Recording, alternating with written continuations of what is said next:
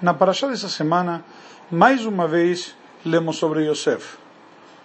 O dramático encontro com seus irmãos, eles, quando ele se revela a eles, sua identidade, o reencontro dele com seu pai, e mais alguns versículos dele reinando. E surge a pergunta como temos tantos versículos.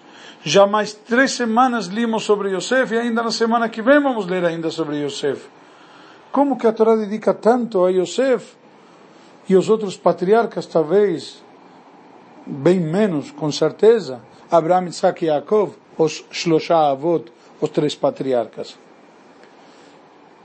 Os sábios explicam que na realidade a Torá, como um livro de lições e de ensinamento, traz aqui uma lição para todos e cada um de nós. Uma lição que está representada na figura, na pessoa de Yosef.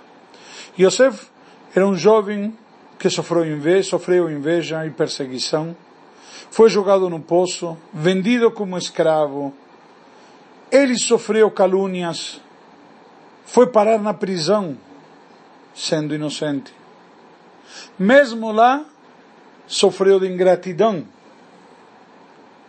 Então, poderíamos dizer, Yosef poderia ser o protótipo de aquele que nada dá certo na vida dele. Contudo, em nenhum momento Yosef renuncia à sua dignidade e integridade. Yosef em nenhum momento ele abala, se abala na sua fé e nos seus valores ele continua em todo momento sendo homem de bem. E graças a isto, ele chega de uma hora para outra do fundo do poço a ser o vice-rei do Egito. Mas isto não para por aí. Yosef ainda, como tal, na oportunidade de, de vingança, ele demonstra mais uma vez uma lição de dignidade e altruísmo. Isto é uma lição para cada um de nós uma lição que em nenhum momento devemos desesperar, abalar nossa fé ou desistir. Devemos continuar adiante, que lá no fim do túnel há uma grande luz esperando por todos nós, como aconteceu com Yosef.